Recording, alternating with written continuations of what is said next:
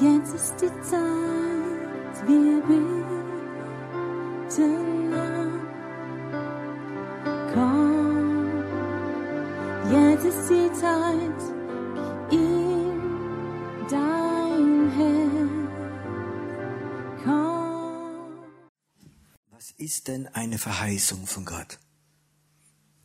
Es ist etwas, was uns zubricht. Oh Herr, das will ich nicht, das packe ich nicht. Oder das ist etwas, was unserem Herz etwas geben kann. Weil ich dahinter saß, habe ich einen Eindruck gehabt und ich konnte es nicht zusammen, zusammen machen. Es hat nicht zusammengepasst, bis es der Heilige Geist Klick gemacht hat. Und ich möchte anfangen, heute Abend mit einer Geschichte von der Bibel zu erzählen. Äh, Wer weiß denn von euch, wer der erste Mensch war in der Bibel, wie betrunken war? Noah. Noah hat wahrscheinlich nicht gewusst, dass in der Traube man sich so präpariert, dass Alkohol kann reinkommen. Und er trinkt davon und er ist total betrunken. Und er weiß nicht mehr, was er macht, dann geht sein Zelt rein und tut sich nackt ausziehen, was in, zu dieser Zeit eine Superschande war. Er legt sich ins Zelt betrunken, ganz nackt.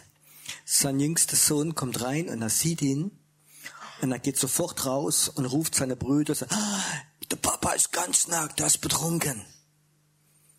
Und dann machen die zwei Söhne, die anderen Söhne, die große, kommen rein und machen etwas Fantastisches.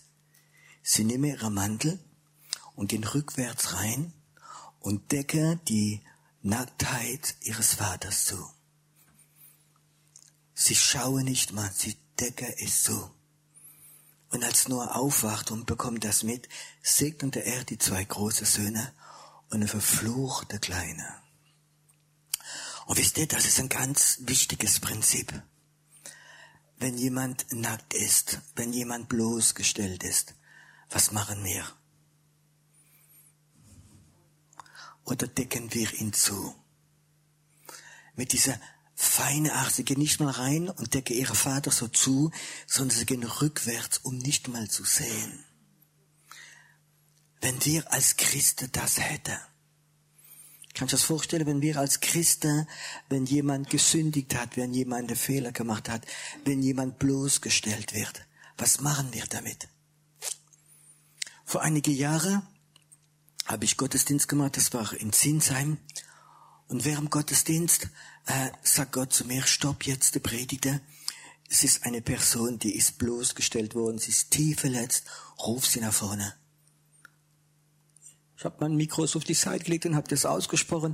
Und da kam eine junge Frau, vielleicht so 30 Jahre, und ich habe sie auf den Arm genommen und sie weinte und sie weinte und Gott sagt, tröste sie und gib ihr Worte der Aufbau.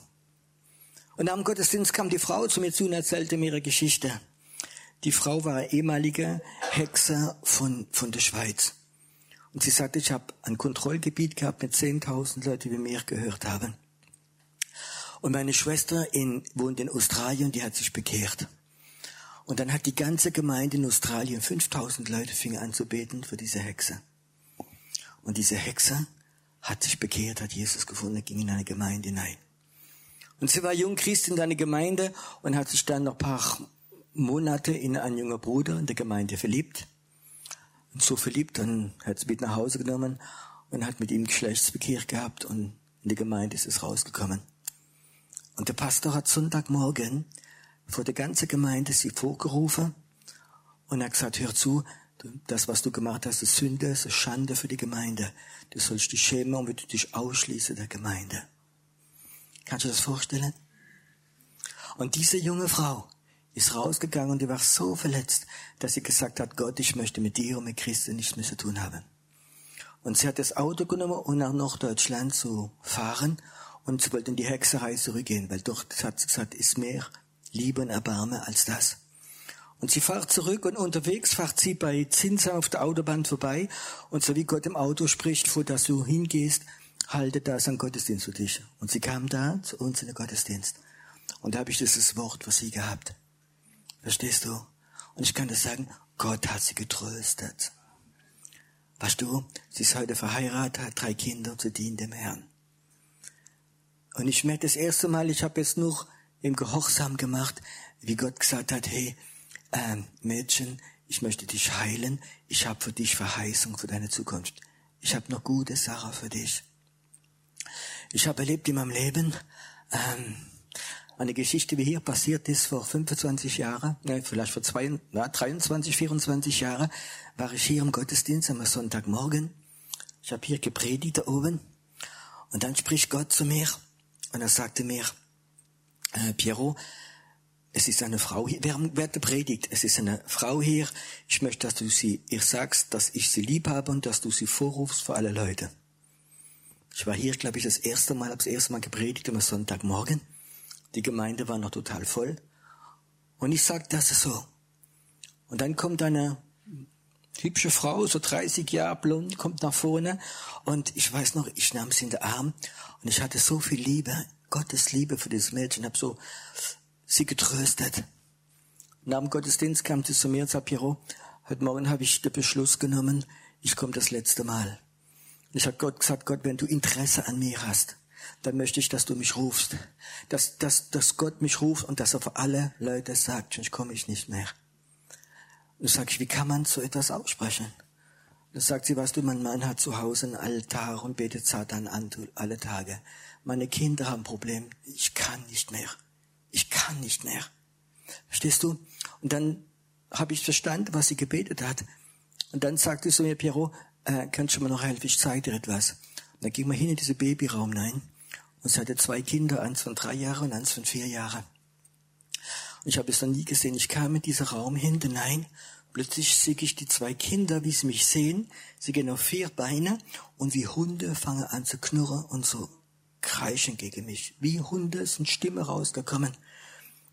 Und die Mutter erzählte mir, meine Kinder sind so besessen, denn in der Nacht um zwei, drei stehe ich auf und sie schlagen sich den Kopf an die Wand an und ich muss überall Kissen anmachen, dass meine Kinder sich nicht verletzt. Und da in diesem Raum haben wir gebetet und die Kinder wurden frei und haben es nicht mehr gemacht. Ich weiß, was es ist, wenn Leute, wenn Gott Menschen tröstet. Ich weiß, was es ist. Ich weiß, was es ist, wenn Gott Menschen tröstet, Menschen, die bloßgestellt worden sind von anderen. Heute Abend Stell dir vor, wenn du da bist und du hast eine Situation erlebt, du bist bloßgestellt worden. Alle wissen, dass du ein Sünder bist oder eine Sünderin bist. Hättest du gern so zwei Söhne, wie, Noah gehabt hat, wie dieser Mantel der Gnade, dieser Mantel der Vergebung über dich gelegt hätte? Rückwärts und sag du, wir wollen gar nicht wissen, was du gemacht hast. Wir wollen gar nicht sehen. Wir wollen nur den Mantel der Gnade, der Liebe, der Güte über dich legen. Wer möchte es über dich machen? Hättest du Lust, so zwei Brüder zu haben?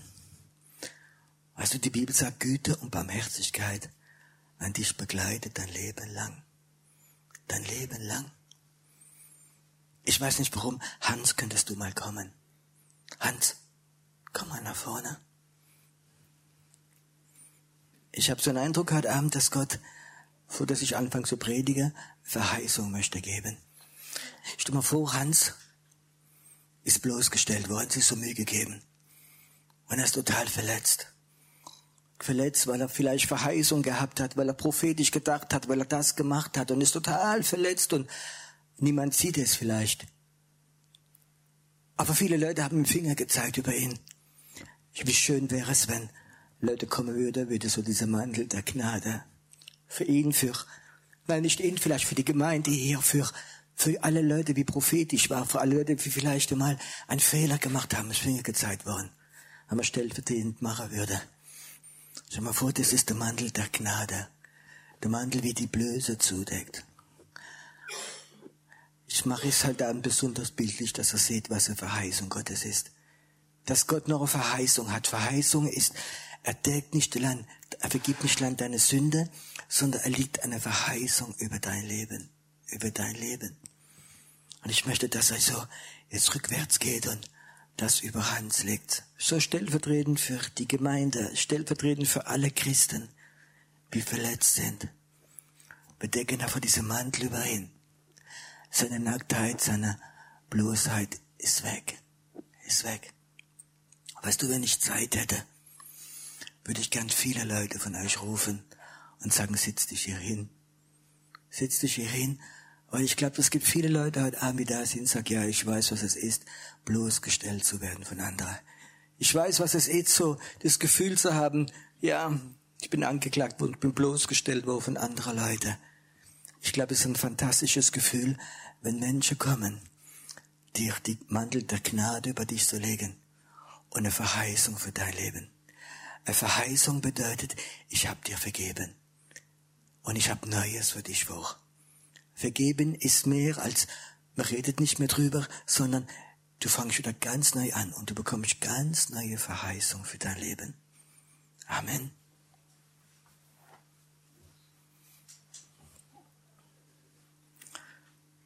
Heute Abend habe ich eine Verheißung. Verheißung für, für diese Stadt, für diese Gegend, für dich.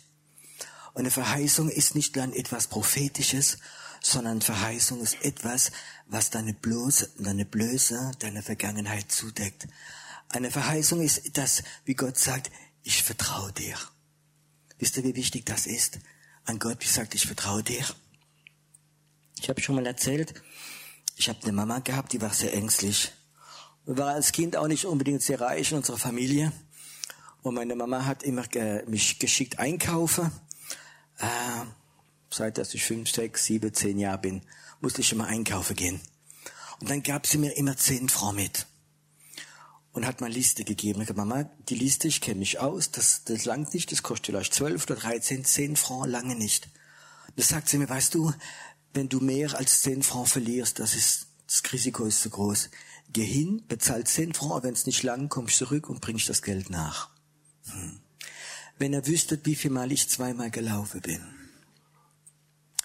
Wisst ihr, wie verletzend das ist, wenn du in der Kasse stehst und sagt, ich kostet elf und ich sage, ich habe noch zehn, aber ich komme dann wieder. Dann hat er immer etwas auf die Seite gemacht und ich habe es gebracht. Ich wusste das lang nicht, ich wusste es. Und einen Tag war meine Oma krank, ein bisschen weiter gewohnt in der Stadt und ich, hab, ich war vielleicht so elf, zwölf Jahre und ich habe das Fahrrad genommen, habe die Oma besucht, um einkaufen. Und ich sag, Oma, äh, was soll ich für dich einkaufen? Sagt mir ja Milch und, und Brot, ein Stück Butter und ein bisschen Tee. Und dann geht die Oma zu mir und gibt mir ihr Portemonnaie. Und ich mache das Portemonnaie auf und da waren 500 Francs drin.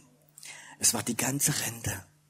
Und ich sagte meine Oma, das ist viel zu viel, das ist die Rente, das ist 500 Francs. Dann guckt sie mich an und sagt, Piero, ich vertraue dir. Ich vertraue dir. Du bist ein anständiger Junge, du bist ein cleverer Junge, du kannst gut zählen. Du bringst mir das Geld zurück. Was denkt ihr, was diese Worte verbracht haben? Es gibt jemand, wie mir vertraut. Ich war gut in der Schule, in Mathematik, ich konnte zählen. Verstehst du? Das war nicht das Problem. Die Ängste meiner Mutter, die hat mir nicht vertraut. Meine Oma hat die Worte gesagt, ich vertraue dir. Und ich kann das sagen, das ist so wichtig, dass jemand dir vertraut. In jemand zu sagen, deine Sünde sind dir vergeben, ist schön. Aber in jemand zu sagen, deine Sünde sind dir vergeben und ich habe für dich eine Verheißung. Das ist mehr. Und das ist Gott. Gott hat Verheißungen. Heute Abend habe ich eine Verheißung für diesen Raum. Und ich habe immer Gott gefragt, was ist eine Verheißung? Ich habe es nicht verstanden und ich saß dahinter und gesagt, Gott, was ist die Verheißung? Was ist eine Verheißung? Und er sagte mir, das ist so, wie du ein Pflaster auf eine Wunde machst. Und dann gab er mir die Geschichte von Noah. Und er gesagt, fang an mit dem. Ich möchte heute Abend diese Botschaft, diese Verheißung von Gott für euch, ich möchte sie nehmen, um äh, nicht lang deine Schmach oder Sachen zuzudecken, wo du versagt hast, sondern sagen hierzu, Gott hat nicht Land vergeben, sondern er hat eine Verheißung für dich. Amen. Und äh, ich möchte euch gern vorlesen. Das ist das berühmte Jesaja 54 von 1 bis 10. Jesaja 54 von 1 bis 10. Juble, du Unfruchtbare, die nicht geboren. Brich in Jubel aus und jauchze, die keine Wehen gehabt hat. Denn die Söhne der Einsamen sind zahlreicher als die Söhne der Verheirateten. Spricht der Herr. Mache weit den Raum deines Zeltes und deine Zeltdecken spanne aus. Spare nicht, Mache deine Seile lang und deine Pflöcke stecke fest. Denn du wirst dich nach rechts und links ausbreiten, und deine Nachkommen werden Nationen beerben und verödete Städte besiedeln. Fürchte dich nicht, denn du wirst nicht zu Schanden, und schäme dich nicht, denn du wirst nicht beschämt dastehen, sondern du wirst die Schande deiner Jugend vergessen und nicht mehr an den Schmach deiner Witwenschaft denken. Denn dein Gemahl ist dein Schöpfer, Herr der Herrscharen ist sein Name, und dein Erlöser ist der Heilige Israels. Gott der ganzen Erde wird er genannt. Denn wie eine entlassene und tief gekränkte Frau hat dich daher gerufen und wie die Frau der Jugend, wenn sie verstoßen ist, spricht dein Gott. Einen kleinen Augenblick habe ich dich verlassen, aber mit großem Erbarmen werde ich dich sammeln. Im auffallenden Zorn habe ich einen Augenblick mein Angesicht vor dir verborgen, aber mit ewiger Gnade werde ich mich über dich erbarmen, spricht der Herr, dein Erlöser wie die Tage Noahs mir dies, als ich schwor, dass die Wasser Noahs die Erde nicht mehr überfluten sollten, so habe ich geschworen, dass ich dir nicht mehr zürnen, noch dich bedrohen werde. Denn die Berge mögen weichen und die Hügel wanken, aber meine Gnade wird nicht von dir weichen und mein Friedensbund nicht wanken, spricht der Herr, dein Erbarmer. Ich denke, das Pflaster ist noch nicht ganz Komm mal, ist noch nicht ganz auf die Leute gekommen. Manchmal muss man es ein zweites Mal lesen. Jesaja 54 von 1 bis 10. Ist hier ein, ist hier ein Lehrer? Juble, du Unfruchtbarer, die nicht geboren. Brich in Jubel aus und jauchze, die keine Wehen gehabt hat. Denn die Söhne der Einsamen sind zahlreicher als die Söhne der Verheirateten, spricht der Herr. Mache weit den Raum deines Zeltes und deine Zeltdecken spanne aus. Spare nicht. Mache deine Seile lang und deine Pflöcke stecke fest, denn du wirst dich nach rechts und links ausbreiten, und deine Nachkommen werden Nationen beerben und verödete Städten besiedeln. Fürchte dich nicht, denn du wirst nicht zu Schanden und schäme dich nicht, denn du wirst nicht beschämt dastehen, sondern du wirst die Schande deiner Jugend vergessen und nicht mehr an die Schmach deiner Witwenschaft denken. Denn dein Gemahl ist der Schöpfer, Herr der Herrscharen ist dein, sein Name, und dein Erlöser ist der Heilige Israels. Gott der, ganze, äh, der ganzen Erde wird er genannt. Denn wie eine entlassene und tief gekränkte Frau hat dich der Herr gerufen. Und wie die Frau der Jugend, wenn sie verstoßen ist, spricht der Gott, dein Gott. Einen kleinen Augenblick habe ich dich verlassen, aber mit großem Erbarmen werde ich dich sammeln. Um aufwallenden Zorn habe ich einen Augenblick mein Angesicht von dir verborgen, aber mit ewiger Gnade werde ich mich über dich erbarmen, spricht der Herr, dein Erlöser. Wie die Tage Noahs gilt mir dies, als ich schwor, dass die Wasser Noahs die Erde nicht mehr überfluten sollten, so habe ich geschworen, dass ich dich, dir nicht mehr zürnen noch dich bedrohen werde. Denn die Berge mögen weichen und die Hügel wanken. Aber meine Gnade wird nicht von dir weichen und meine Friedens, mein Friedensbund nicht wanken, spricht der Herr, dein Erbarmer. Verheißungen sind Versprecher Gottes. Wenn Gott uns etwas spricht, ist es gut. Stell dir mal vor, es kommt jemand zu dir oder du kommst zu jemand und du merkst, die Person ist betagt, hat nicht so viel Kraft und du würdest ihm sagen, hör mal zu, Bruder, ich komme vielleicht nächste Woche und ich helfe dir, den Garten zu machen. Ich grab dir den Garten um Und wenn da Arbeit ist bei Bäumen, wie ziemlich stark ist, komm, ich helfe dir. Ich hab das gelernt. Ich komme dir die Garten machen, ich räume das Bild auf und ich mache das gern. Es ist einfach meine Art drin, ich möchte dir helfen. Sagte einer, Beispiel, ah ja, wenn du Lust hast, unbedingt komm mal. Und der andere sagt, du, ich bin so froh, dass du kommst. Ich bin so dankbar. Ich habe so drauf gehofft, ich weißt du, ich bin müde. Ich finde das so schön, dass du kommst und mir hilfst. Es ist ein Geschenk Gottes. Welche von den beiden würdest du am schnellsten vergessen? Verstehst du? Der erste würdest du denken, ja, er hat ja gesagt, ich kann kommen, aber du wirst vielleicht verschieben und verschieben und verschieben und vielleicht sogar vergessen. Aber der andere wirst du nicht vergessen. Warum? Du hast sein Herz gesehen. Du hast gesehen, da ist Dankbarkeit und da ist Freude. Freude ist nicht immer Juppie und Jarze und Schreie und Tanze. Ist okay, aber es gibt auch eine Freude tief im Herzen drin. Eine Verheißung Gottes ist etwas, was mehr in die Gefühle kann gehen. Verstehst du, wenn jetzt jemand zu dir kommt und ruft dich an und sagt, Sie haben ein Sex am Lotto gewonnen, Sie haben ja 200.000 Euro gewonnen, da kann man Juppie und jauchzen. Das ist eine Freude, eine natürliche Freude. Aber Gottes Freude ist tiefer. Gottes Freude ist etwas vom Geist. Und manchmal hat Gott schon mir eine Verheißung gegeben. Und es ging so tief hinein, so, boah, verstehst du? Es war so ganz persönlich. Ich wusste, dass Gott gesagt hat, Piero, du wirst das und das machen. Und in meinem Herz ist nicht eine Freude gewesen, sondern es ist was drin für, ich vertraue dir. Ich vertraue dir diese Verheißung an.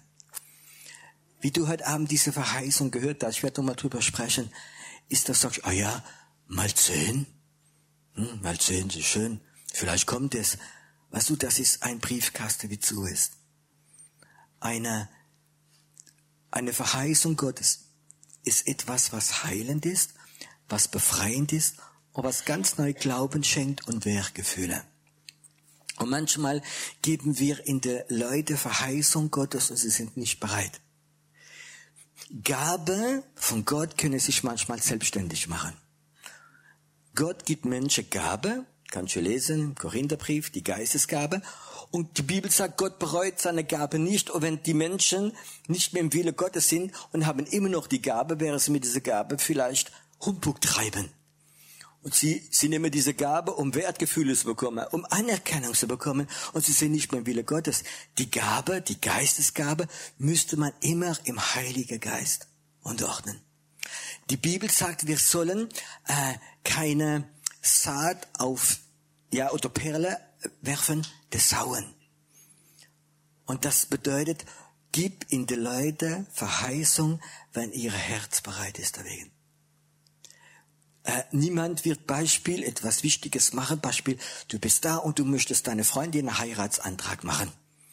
Du wirst niemals während der Nachrichten, da kommt gerade Werbung, ah ja, ich möchte mit dir heiraten, was sagst du dazu? Ah ja, die Werbung ist vorbei. Nein, wird niemand machen. Wenn du den Heiratsantrag machst, wirst du das wahrscheinlich in einem ganz bewussten Moment machen, wie du weißt, du kannst das Herz zum anderen berühren. Und ich glaube, in dem Gebiet haben viele Leute Gabe bekommen und haben sie so rumgeschmissen und es hat nicht mehr das Herz von Leuten berührt. Ich habe manchmal gemerkt, dass Christen immun sind ähm, von ganz besonderer Salbung. Gibt ein Beispiel, ich kenne einen Mann gut, vielleicht kennt ihr ihn, der heißt Hathaway. Und das ist ein englischer Evangelist und er arbeitet ganz viel in Ukraine, in Russland, diese Länder. Und das ist so ein typischer Glaubensprediger. Und er geht in diese Länder, der predigt das Evangelium, er predigt Heilung und er betet ein ganz normales Gebet. Und es werden hunderte Leute geheilt. Er war ein paar Mal bei uns in Heidelberg und hat exakt dasselbe gemacht und niemand wurde geheilt. Weißt du warum? Die Deutschen sind immun gewesen für diese äh, Glaubenspredigt, wie sie hundertmal gehört haben und sie sind, okay, das kennen wir. Verstehst du, das kennen wir. Zu uns geht nicht mehr rein. Wir können immun werden zu profitieren. Versteht ihr? Wenn du jemandem Prophetie gibst und er hat gerade schon 15 Stück bekommen, sein Leben ist chaotisch, dann wirst du etwas machen, wenn nicht gut, du machst ihn immun dagegen. Und ich glaube, es ist wichtig, wenn du Gabe hast, benutze sie unter dem Gehorsam des Heiligen Geistes. Nimm nicht die Gabe und hau so drauf mit oder spiel damit, du wirst die Leute immun machen. Und manchmal hat Gott Verheißung gegeben, so Leute wie nicht bereit waren. Das Herz war nicht offen. Und wenn Leute viele Verheißungen bekommen haben und sie sind aber nicht in das Herz gegangen, sie sind nur in den Kopf gegangen, dann sind sie kraftlos und man wird immun dazu. Was bedeutet immun? Wenn jemand ein halbes Jahr Schlaftablette nimmt, dann hat es nach einem halben Jahr keine Wirkung mehr. Stimmt das? Ja, sie wirken dann nicht mehr, weil dein Körper hat Immunität dagegen gemacht. Und so ist es mit Sarah von Gott, wie nicht richtig gemacht werden. Ich merke dass wenn ich in, im, in Algerien Beispiel predigt oder mal so muslimische Land und die Leute hören die Botschaft vom Kreuz das erste Mal. Ich kann das sagen, das ist so stark, wie es noch nie war. Sie hören es das erste Mal. Wenn du die Botschaft vom Kreuz bringst in eine Gemeinde Sonntagmorgens, wie schon 120 Mal gehört haben, oder wenn sie die Geschichte vom verlorenen Sohn hören, das 42. Mal, dann hat es keine Kraft mehr. Sie sind immun geworden. Und ich glaube, es ist einfach wichtig, dass wir nie immun werden für den Heiligen Geist, für die Verheißung Gottes. Und ich habe Gott gefragt, ich habe es vorher schon gesagt, ich habe Gott gefragt, Gott, was ist eine Verheißung? Und er hat immer so seine Hand gezeigt, es ist wie eine heilende Hand, ein Pflaster auf eine Wunde, die Wunde geht zu und etwas Neues fängt an. Und das ist so diese Verheißungen von Gott. Und ich möchte einige von diesen Verheißungen nochmal lesen. So spricht der Herr. Juble, du Unfruchtbare, die nicht geboren hat. Sagt mal ganz ehrlich, ist die Gemeinde Jesus unfruchtbar? Ich kann das sagen, zur Zeit ziemlich. Was denkt ihr, was die charismatische Beweg äh, Bewegung in Deutschland Wachstum hat? Ich kann das sagen, wir sind unter Null. Wir sprechen über große Sachen. Manche Pastor sagen, ja, wir haben Zuwachs. Ja, zwei Gemeinden sind kaputt gegangen, sind zu mir gekommen. Das ist der Zuwachs.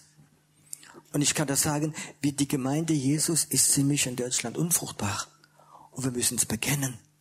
Wir können jetzt große Konferenzen organisieren und sagen, ja, und große äh, Sachen machen und sagen, wow, guck mal, wie viele Leute da sind. Aber weißt du was, man könnte Konferenzen machen, es kommen ins Stadion 10.000 Leute und wir laden die bekanntsten Leute an. Und wenn die Konferenz zu Ende ist, was bleibt übrig? Ist das Reich Gottes gewachsen? Ist Zuwachs da gewesen? Und ich kann das sagen, zur Zeit ist die Gemeinde Jesus unfruchtbar. Wir überleben, wir sind Weltmeister geworden von Überlebensclub. Und das ist nicht der Sinn der Sachen.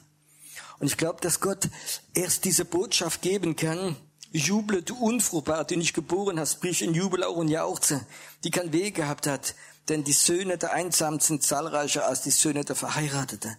Ich glaube, diese Verheißung trifft das Herz von Menschen. Wir wissen ganz genau, ich bin nicht sehr fruchtbar gewesen. Normalerweise, ich bin kein Mathematiker, aber normalerweise, wenn jeder Christ pro Jahr eine Person zum Herrn wird bringen, ist doch nicht viel. Verstehst du? Und du wirst das Jahr drauf es normal machen. Und der, wie du zum Herrn gebracht hast, wird auch noch jemand zum Herrn bringen. Ich kann das sagen, in zehn Jahren wird die Hälfte von Deutschland zum Herrn kommen. Das ist eine minimale Fruchtbarkeit, eine minimale, aber nicht mal die haben wir. Sonst würden wir uns jedes Jahr verdoppeln, verzehnfachen und wo geht nichts weil wir unfruchtbar sind. Natürlich ist die unsichtbare Welt, ist die dämonische Welt, ist der Kontrollgeist, ist alles Mögliche da. Aber ich glaube, es ist wichtig zu erkennen, wir sind unfruchtbar. Herr, ich bin nicht sehr fruchtbar in meinem Leben. Aber Herr, ich bekenne es und dann kommt die Verheißung hinein. Die Verheißungen Gottes kommen nie in Menschen, die gerade erfolgreich sind. Gott hat noch nie eine Prophetie, ein Wort, ein prophetisches Wort für mich gehabt, wie ich gerade oben äh, im Siegesrausch war. Da wartet immer, bis ich ins Loch falle. Gott ist manchmal seltsam, gell? Ich würde mich so freuen, ich würde noch mehr jubeln, wenn ich da oben wäre. Verstehst du, ich habe gerade so eine ganze Serie Gottesdienst gemacht, wo ich bekehrt habe und Heilung, Befreiung. Und dann sagt Gott, oh endlich, Piero, ich habe jetzt einen guten Mann gefunden, du mal weiter. Und nein, das macht er nicht. Da warte, bis ich wieder in mein Herz runterkommen, die Situation real sehe. Verstehst du? Und wenn ich da unten im Loch bin, da kommt die Verheißung und die heilt mein Herz und gibt mir neue Glaube, neue Mut und sie gibt mir ein ganzes Stück Demut. Weißt du, wenn unter diesem Mandel bist, dann hast du Demut. wenn du im Finger gezeigt wirst, dann hast du Bitterkeit. Und es ist schlimm, wenn Christen verbittert werden. Und es gibt viele Christen, die sind verbittert, weil sie Fehler gemacht haben und haben mit dem Finger gezeigt über sie. Aber wenn jemand kommt und deckt das zu, ich kann das sagen, es ist fantastisch. Vor einige Jahre, ich war morgens in meinem Zimmer und habe Bibel gelesen, sprach der Herr zu mir und sagte, Piero, ich möchte gern die Offenbarung geben und ich möchte gern die Lehre geben über Gnade. Wisst ihr, was ich gesagt habe, meine Dummheit? Ich habe gesagt, Herr, das ist das einzigste Gebiet, wo ich mich gut auskenne. da brauche ich nichts. Da, kenne ich mich gut aus. Gibt vielleicht etwas anderes. Manchmal, wenn ich so in meine Dummheit rede, habe ich den Eindruck, dass der Herr schmunzelt. Der Herr regt sich nicht auf wie ich, verstehst du? Er schmunzelt aber so, als hatte Pierrot. Dann geht so, kann ich trotzdem anfangen, so, probier's Herr, verstehst du so? Und dann stellt er mir eine Frage. Weißt du, Gott weiß ganz genau, welche Frage dich so aufwühlen. Und er mich, er sagt, Pierrot, äh, wenn dein Schatzmeister von deiner Gemeinde kommen würde und würde sagen, Pierrot, ich möchte etwas bekennen, ich habe jahrelang in der Kollekte geklaut weißt du, ich habe so Geldprobleme gehabt und mein Kind und das und jenes. Ich habe regelmäßig von der Kollekte geklaut, seit fünf, sechs Jahren. Und tut mir leid, aber ich kann das gar nicht mehr zurückgeben. Ich habe kein Geld. Was würdest du sagen? Du, mein Kreislauf ist sofort hochgegangen. Könnt ihr das verstehen? Ja, vielleicht gibt es Schatzmeister, die verstehen mich. Weißt du, Geld von der Kollekte klauen. Piero würdest du vergeben. Hm. Aber ich weiß, was Gnade ist. Und ich sagte, Herr, ich würde ihr vergeben. Hm. Glaubst du, dass der Herr beeindruckt war? Ich dachte schon, aber. Und der Herr sagt weiter. Okay, Piero ist gut, du wirst ihr vergeben. Wird sie weiter als Schatzmeisterin behalten? Nein, nein, nein. Ich bin doch nicht dumm. Verstehst du? Klaut in die Kasse und kann das Geld nicht, und dann will sie weiter Schatzmeister sein. Das ist jetzt übertrieben. Und dann sagt der Herr, siehst mal, da deine äh, Gnade ist begrenzt. Und der Herr sagte mir, ja, was, was ich machen würde, ich würde sie weiternehmen, Schatzmeister. Ich würde das Geld, wie fehlt, reinmachen und würde sogar noch ein Stück mehr geben für sie persönlich. Wow, das hat mich umgehauen. Ich dachte, ich kenne mich aus mit Gnade. Und ich wusste, ich bin zu klein. Und die Gnade Gottes ist von Himmel bis zur Erde hoch. Und ich sagte, Gott, ich kann es nicht ganz nachvollziehen. Du, was Gott zu mir gesagt hat? Piero, was ist schlimmer, das Geld vom Opferstock klauen oder meine Ehre nehmen? Hm. Piero, hast du nicht manchmal von meiner Ehre genommen? Wow, ich kann das sagen, dieser Tag wusste ich, was Gnade ist. Verstehst du? Wir denken auf unsere Art aber nicht auf Gottes Art.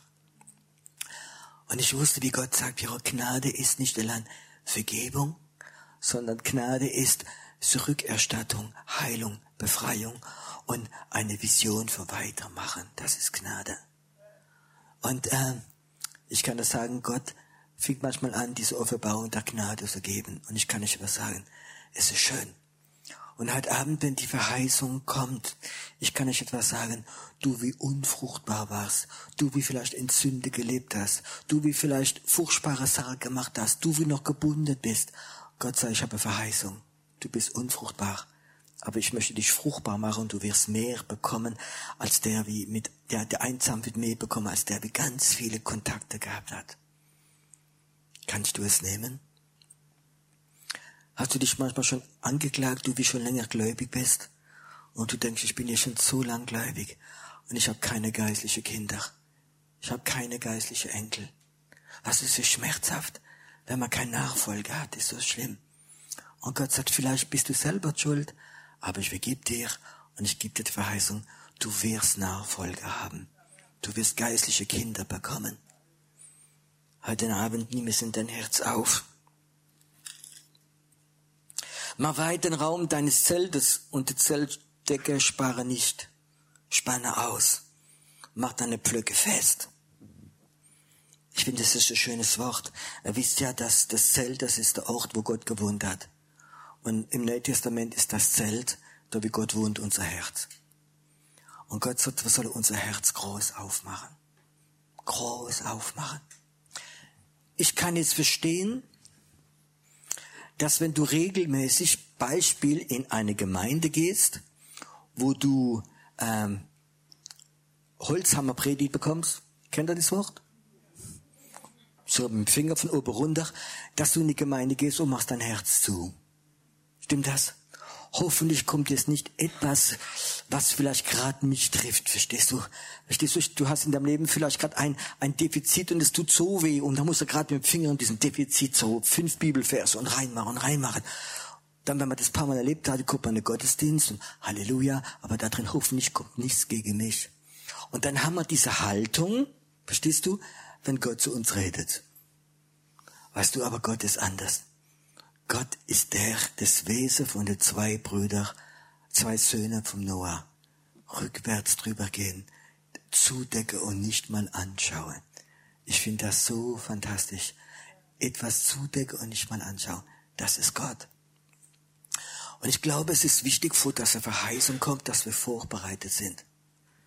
Dass du dieses Maß der Gnade, wie du vorher gehört hast von der Geschichte vom Schatzmeister, ich kann etwas sagen, das hat Gott für dich. Vielleicht bist du jemand, wie so in die Kasse reingelangt hat. Du hast Gott nicht gegeben, hast Gott gehört, du hast vielleicht seine Ehre genommen oder andere Sachen gemacht. Weißt du, Gott ist heute Abend da und möchte rückwärts über dich gehen. Weißt du, manchmal kommen Leute zu mir und sagen, ja, ja, man müsste doch die Vergangenheit erzählen. Und ich sag, warum? Ja, ich habe gehört, wenn du in die Gemeinde kommst, musst du deine Vergangenheit erzählen. Du, ich, ich sagte, ich, deine Vergangenheit interessiert mich nicht. Ich muss nicht deine Vergangenheit wissen. Ich bin mehr orientiert auf deine Zukunft. Verstehst du? Ich möchte visionär sein. Ich möchte sehen, was Gott aus deinem Leben vorhat. Ich möchte nicht zurückschauen. Ich möchte nicht unbedingt wissen, weißt du, wir sind so gewöhnt manchmal in manche religiöse Kreise, dass wir uns ausziehen vor Menschen. Und so in der Vergangenheit erzähle, wie manchmal eine Schande ist, ist so wie dich ausziehen vor Menschen. Ich kann das sagen, ich bin jetzt ähm, 30 Jahre gläubig, ich habe mich noch nie ausgezogen vor einem Mensch. Aber ich ziehe mich regelmäßig vor Gott aus. Verstehst du? Er darf meine Blöße sehen, weil ich weiß, er deckt zu. Und manchmal ist es unweise, wo Christen manchmal in ihrer ersten Liebe sich so ausziehen und dann wird's nicht geheim gehalten und die Person ist nicht weise, wie es empfangt und nicht stark genug. Ich kann etwas sagen, äh, Du kannst dich ausziehen vor einem Mensch, vor einem Seelsorger, wenn du weißt, er hat dieselbe Haltung wie die älteren Brüder oder die älteren Söhne vom Noah. Wenn sie bereit sind, sagt du, wir wollen deine Blöße nicht sehen. Wir wollen es noch zudecken. Wir wollen es noch zudecken. Wenn wir diese Haltung hätten, würde die Verheißung Gottes viel schneller losgehen. Und heute Abend möchte ich das so über dich legen. Mach dein Zelt, dein Herz groß, mach bereit, denn Gott möchte was reinmachen. Es gibt Leute, die haben ihr Zelt, das ist so groß wie Hundshüte. Es passt nichts mehr rein. Ich habe eine Frau getroffen, die sagte, weißt du, ich bin Christ, ich habe Jesus lieb und ich habe Jesus lieb von ganzem Herzen. Es gibt nur Jesus und ich. Aber mit Gemeinde, mit Geschwistern, mit Pastor, mit Zeltsocker, ich möchte mit nichts mehr zu tun haben. Das ist ein Hundshüterzelt. Die passt nur sie rein und nur Jesus. Aber ich möchte doch die ganze Welt reinmachen. Ich weiß nicht, wie es euch gegangen wie ich mich bekehrt habe. Ich wollte die ganze Welt evangelisieren. Ich hab, wie ich Jesus angenommen habe, ich war im Gefängnis, ich war in einer Zelle drin, aber ich wusste, ich gehe raus und ich werde in die ganze Welt, ich werde von Jesus erzählen. Ich habe diese Vision gehabt. Weißt du warum? Jesus mein Herz berührt und wow, es ging auf. Vorher war ich voller Hass. Ich wollte ausbrechen. Ich war voller Hass und war bereit zu sterben für, mein, für meinen Hass. Und dann hat Jesus mein Herz berührt und es ist aufgegangen. Und dann Zelt aufmachen bedeutet aufmachen, dass Jesus etwas Großes kann reinlegen, eine Verheißung. Du wirst dich ausbreiten, nach links und nach rechts. Du wirst Nationen beerben, verödete Städte besiedeln. Fürchte dich nicht, denn du wirst nicht zu Schande werden. Oh, kennt ihr die Schande? Du proklamierst etwas, du betest etwas, du prophezeist und das Gegenteil passiert. Und alle gucken mit dem Finger auf dich zu. Ich erzähle euch trotzdem meine Geschichte. Ich war ganz frisch gläubig, war eine ganz kleine Pfingstgemeinde. Ähm, ich komme vom Gefängnis raus, von New Age raus, vom Okkulte raus. Ich wäre ein Babytries, äh, unausgewogen, charakterlich eine Katastrophe, aber ich habe Jesus lieb gehabt. Und Gott hat noch sofort nach meiner Bekehrung, die Geistesgabe waren ganz schnell, ich erzähle es euch, ob ich es empfangen habe, ganz schnell da. Und am Sonntagmorgen habe ich prophezeit in der Gemeinde über ein älteste vor einem Mikro und das hat dem Pastor gar nicht gut gefallen. Ja, ich habe prophezeit, dass er weg wird gehen in ein anderes Land und das war nicht im Plan vom Pastor. Und dann hat der Pastor gepredigt und ich saß leider diese Sonntag in der zweiten Reihe. Und dann hat er eine Stunde und 20 Minuten gepredigt über falsche Prophetie. Und der war gut, der konnte das. Du. Das ist so wie, war schon mal beim Zahnarzt und haben mir als fünf Minuten bucht. Das war schlimmer, aber eine Stunde und 20 Minuten, verstehst du? Und ich spürte, wie die ganze Gemeinde so, die strahlte. Also, in diesem Neuling wie große Klappe, zeig sie nur, Pastor, zeig sie nur. Stunde und 20 Minuten über falsche Prophetie. Und dann sagt er am Ende zu mir, aber ich ermute dich weiter zu machen.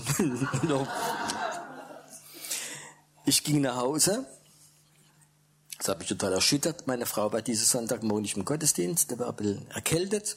Ich schließe die Tür auf, gehe in die Küche rein, sage, ah, ich komme gerade vom Gottesdienst. Und meine Frau sagt, Gell, du hast falsch prophezeit heute Morgen. Habe schon Leute angerufen von der Gemeinde, dass sie meine Frau so sagen. Oh. Hm. Gut, gell? Wisst ihr, was ich gesagt habe? Lieber Gott, ich hab dich lieb. Ich vergib alle. Aber ich werde niemals mehr prophezeien. Niemals mehr. Mein Herz ist zugegangen. Wollte nicht mehr. Dieser Finger auf dich, verstehst du, diese Blöße, diese Schande, dieses, bah, ich will nicht mehr da stehen. Es war nur Stolzreaktion. Aber mein Herz ging zu. Aber ich bin froh, dass man Gott mein Herz berührt hat. Vielleicht bist du so jemand und du hast ein, ja, die Schande erlebt und du schämst dich. Wenn ich ehrlich bin, und da wird jeder Psychologe mir zusagen, jeder von uns, wie da sitzt, hat wahrscheinlich etwas in seinem Herz, wo er sich schämt. Stimmt das? Wenn man hofft, verstehst du? Und diese, diese Schamgefühl, diese Schande, das tut weh. Und jetzt kommt eine Verheißung von Gott und da ist eine Schamgefühl, eine Schande. Was macht sofort kommt die Reaktion, okay, ich nehme die Verheißung an und dann fange ich an und fange schon wieder an. Verstehst du? Das tut weh. Weißt du, dass Jesus jede Scham am Kreuz getragen hat? Hat alles auf sich genommen. Und wir müssen im Leben, ja, Schande und Scham einfach wegmachen. Und das sagt dieses Wort, diese wunderbare Verheißung. Ich lese es noch einmal. Fürchte dich nicht, hab keine Angst, denn du wirst nicht zu Schande werden. Schäme dich nicht, denn du wirst nicht beschämt dastehen.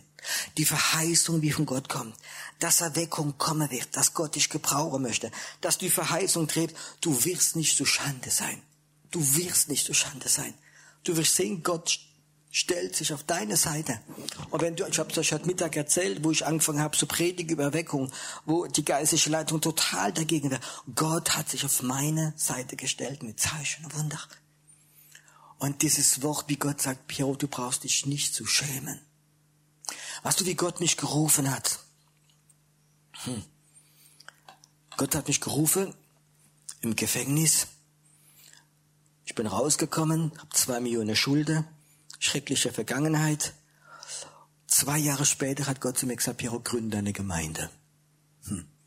Keine Bibelschule, kein Predigtdienst, keine theologische Ausbildung, keine Rhetorik. Meine Deutschsprache ist sehr schlecht. Es ist nichts, was zusammengepasst hat. Nichts.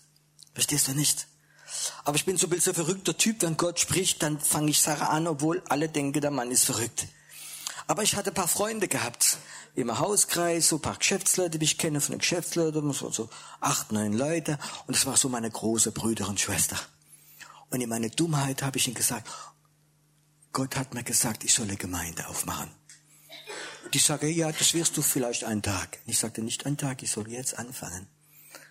Und dann kannte ich plötzlich die Gedanken lesen. Hm. Hm.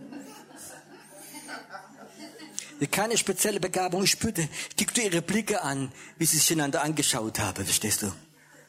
Und ich wusste, David, so, Piero, du wirst die, die schämen, dass du etwas gesagt hast. Wer bist denn du? Vor zwei Jahren im Knast, Schulde, keine Theologie, keine Ausbildung, keine Bibelschule, gar nichts. Und du willst eine Gemeinde aufbauen. Das war ihr Gedanken. Verstehst du? Aber Gott hat gesprochen. Und dann habe ich wohl angefangen, da kommt dann Pastor von der Pfalz rüber, habe ich getroffen und er gesagt, du, ich habe gehört, du willst Gemeinde aufmachen. Ich wollte dir nur sagen, Heidelberg ist der Friedhof für alle Gemeinde. hat er selbst erlebt. Oh. Stehst du, das sind die so starke. Ich weiß, wie Gott gesagt hat, fang an, du wirst nicht beschämt darstellen. Kannst du das vorstellen? Jemand kommt vom Knast raus, hat zwei Millionen Schulden, hat keine Ahnung, hat keine Vergangenheit, kann nicht richtig Deutsch reden und dann fängt die Gemeinde an und niemand kommt. Ah, ah. das ist so schöne Kanzel und niemand ist da. Meine Frau, meine Kinder, niemand anders. Und nach sechs Monaten mach ich wieder zu und dann lachen die, alle Christen der Region lachen. Aber weißt du was, die Gedanke hatte ich. Die Gedanke hatte ich.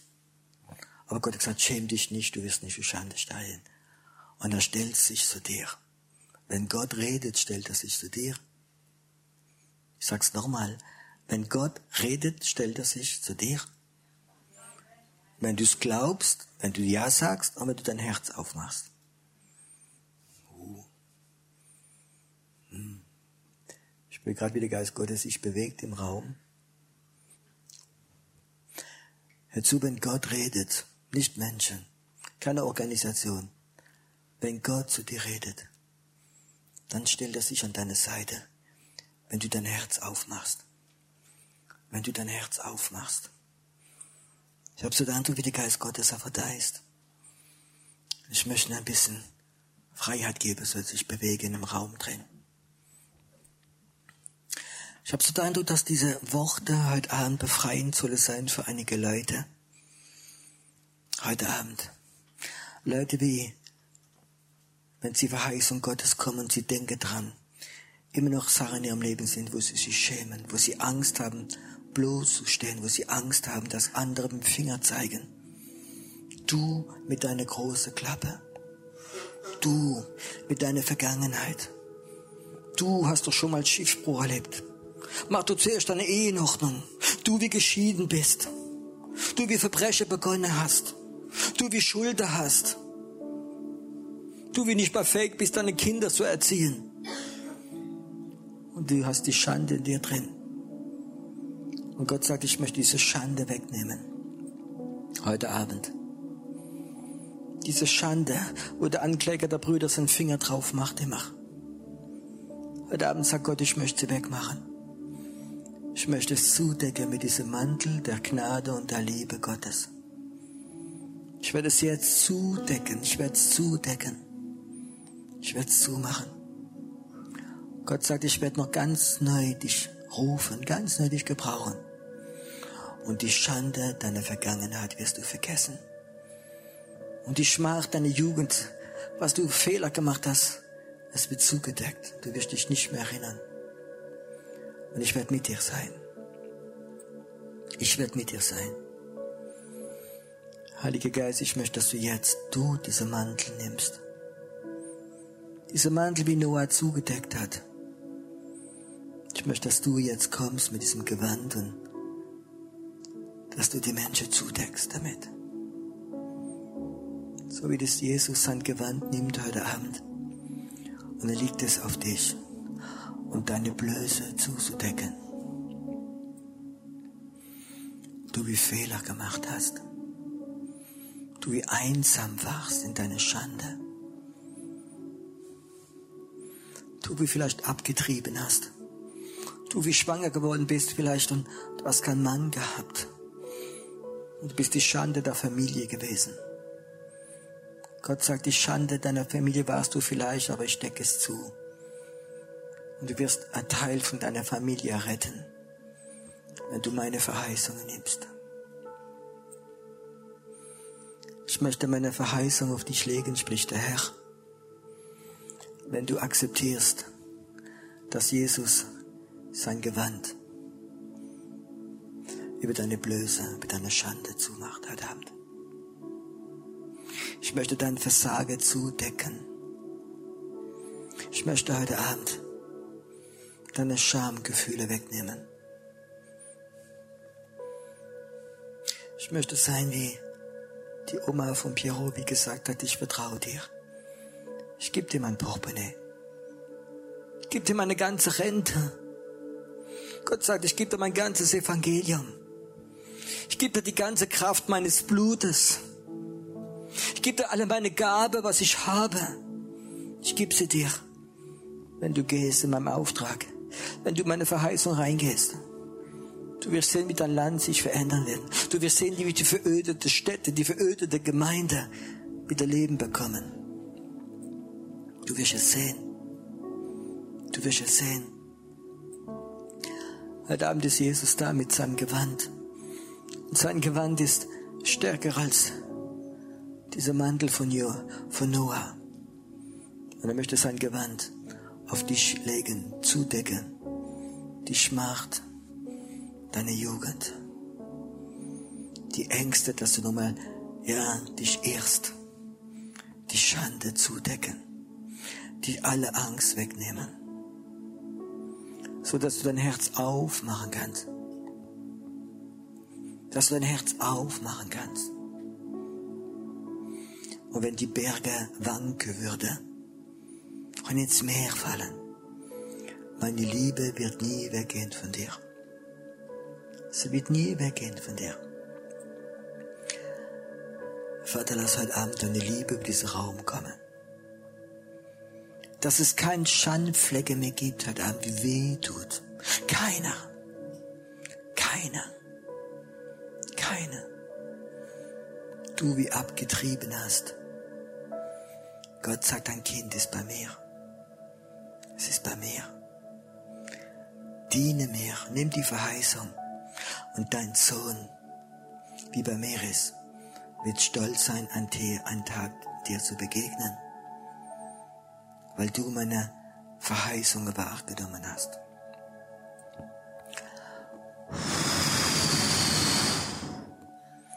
Empfang meine Liebe jetzt. Herr, und dass jeder Geist des Todes, wie gekommen ist durch diese Löcher, durch diese Schamgefühle, dass er jetzt weggeht. Vater, ich spreche Heilung und Befreiung in unsere Seele, in unsere Herzen, unser Geist hinein, heute Abend. Tod, wo ist dein Stachel? Du wirst weggehen, weil dieses Gewand der Gnade, der Liebe, alles zugedeckt, alles. Herr, diese Blöße gibt es nicht mehr. Sie gibt es nicht mehr, sie ist zugedeckt.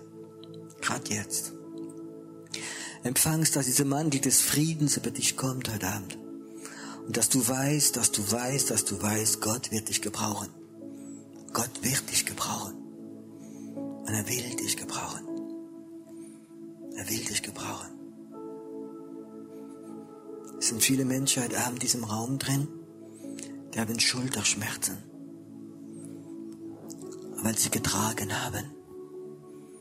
Getragen, schwere Sachen Vielleicht tragst du die Schmach deiner Witwerschaft. Dass du fruchtlos bist. Dass du nicht erfolgreich bist. Dass du eine schlechte Mutter bist. Dass du kein guter Geschäftsmann bist. Dass du keinen Erfolg hast. Du tragst das auf dir. Ich möchte heute Abend Befreiung beten.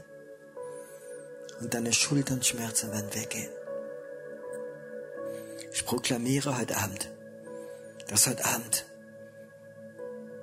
30 Schulterschmerzen heute Abend von diesem Raum weg werden gehen.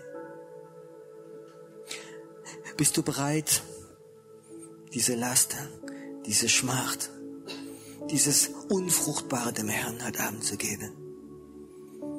Bist du bereit zu sagen, Herr, ich will es nicht mehr tragen? Nicht dieses Gefühl versagt zu haben, ich will es nicht mehr tragen.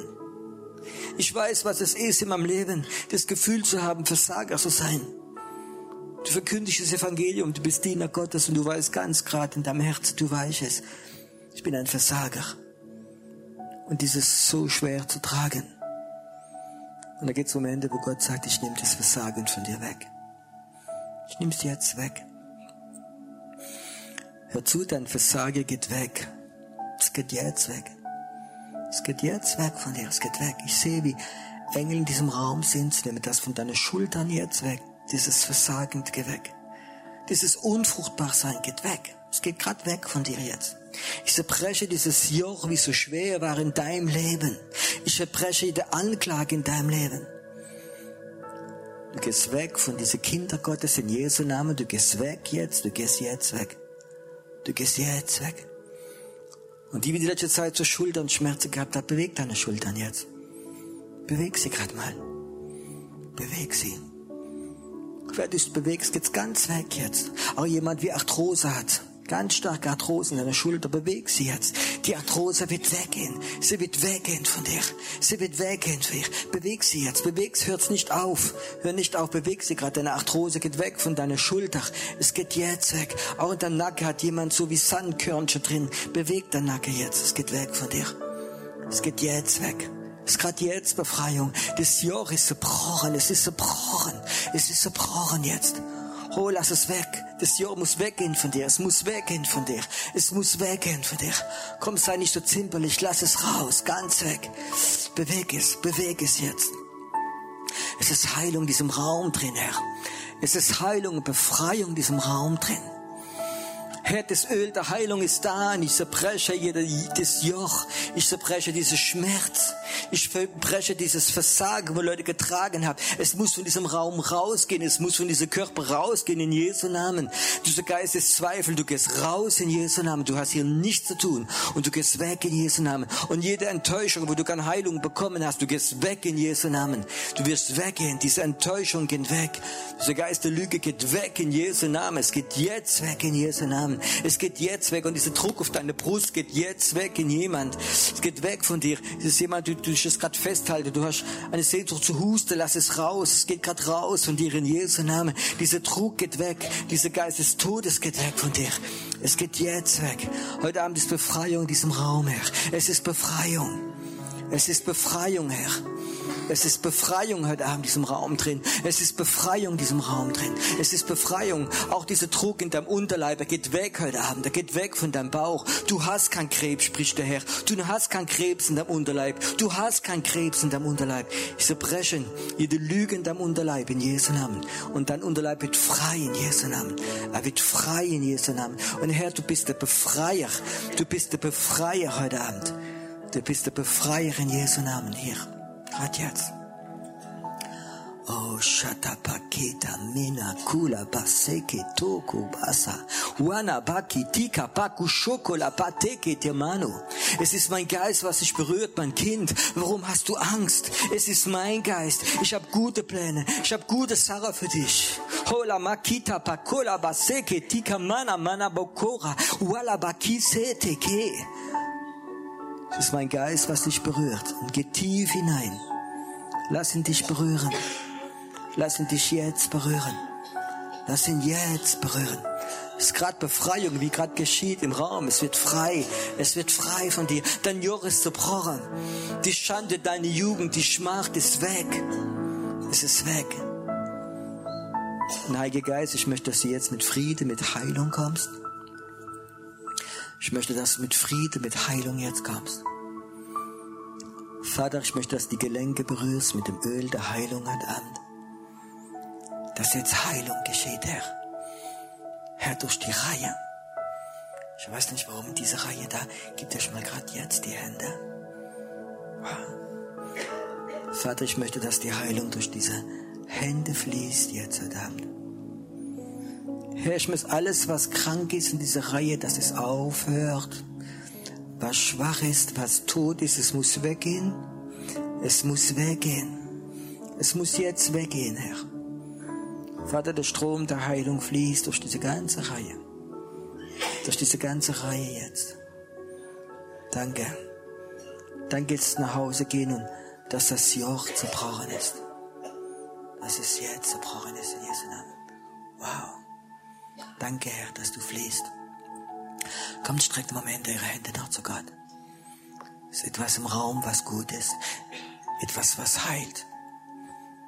Etwas, was befreit. etwas befreit. Es ist jemand im Raum, du hast Nierenkolik gehabt.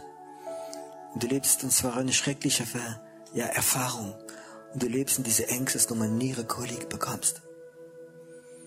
Und Herr, ich möchte heute Abend diese Flure zu brechen. Dein Kind, dein, dieser Bruder, wird nicht mehr Nierenkolik bekommen. Die Steine werden nicht mehr zurückkommen. Es wird nichts mehr produziert in dieser Art in deinem Körper.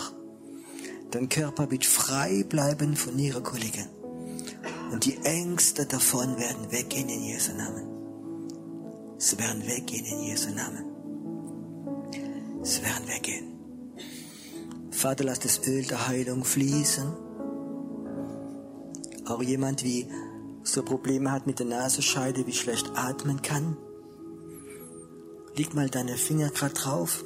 Spür grad, wie Gott ein Wunder möchte machen. Dass diese Knurbel oder das, was in dieser Nasenscheide ist, dass es jetzt geheilt wird. Ja, lass deine Hand drauf. Spür grad, wie Heilung fließt durch deine Hand in deine Nase hinein. Ganz stark jetzt, Herr. Ganz stark. Lass es fließen, fließen. Diese Knurbel, das, was da ist, das wird sich auflösen in Jesu Namen. Und du wirst wieder atmen können. Du wirst wieder atmen können. Es geht auf, es geht jetzt auf in Jesu Namen. Es geht auf. Und jetzt ist jemand da, du wirst spüren fast eine Stunde, zwei, wie etwas sich bewegt in deinem Nasebereich. Es wird sich weiter bewegen. Die Heilungskraft wird weiter auf dir bleiben. Es wird weiter auf dir bleiben. Es wird weiter auf dir bleiben. Wow, danke Herr. Könnt mal eure Hände wieder runter machen. Und ich möchte die, die Schultern Schmerzen gehabt haben, beweg mal deine Schulter oder deinen Nacken jetzt.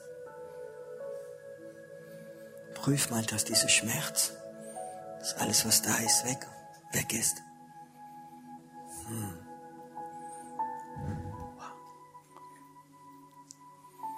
Danke, Herr, dass du gerade jetzt noch weitermachst hier. Und ich möchte gerade die, die jetzt schmerzfrei geworden sind und spüre, jetzt kann sich ganz stark wieder bewegen. Heb mal deine Hände, um Gott Zeugnis zu geben. Ich habe das Wort gehabt, dass Gott minimal 30 Leute heilen wird. Schau die Hände. Gott ist ein Gott, wie sich sein Wort stellt. Sein Wort stellt. Einige wird es einfach sich bewegen, bewegen. Er ist ein guter Gott. Und wenn Leute da sind und sagen, ich wünsche mir noch heute vielleicht ein Gebet, ein Gespräch mit jemandem, es wird eine Telefonnummer kommen. Du kannst dann auch anrufen. Wir sind nicht der Zeit. Sei entspannt in die Gegenwart Gottes. Gott segne dich.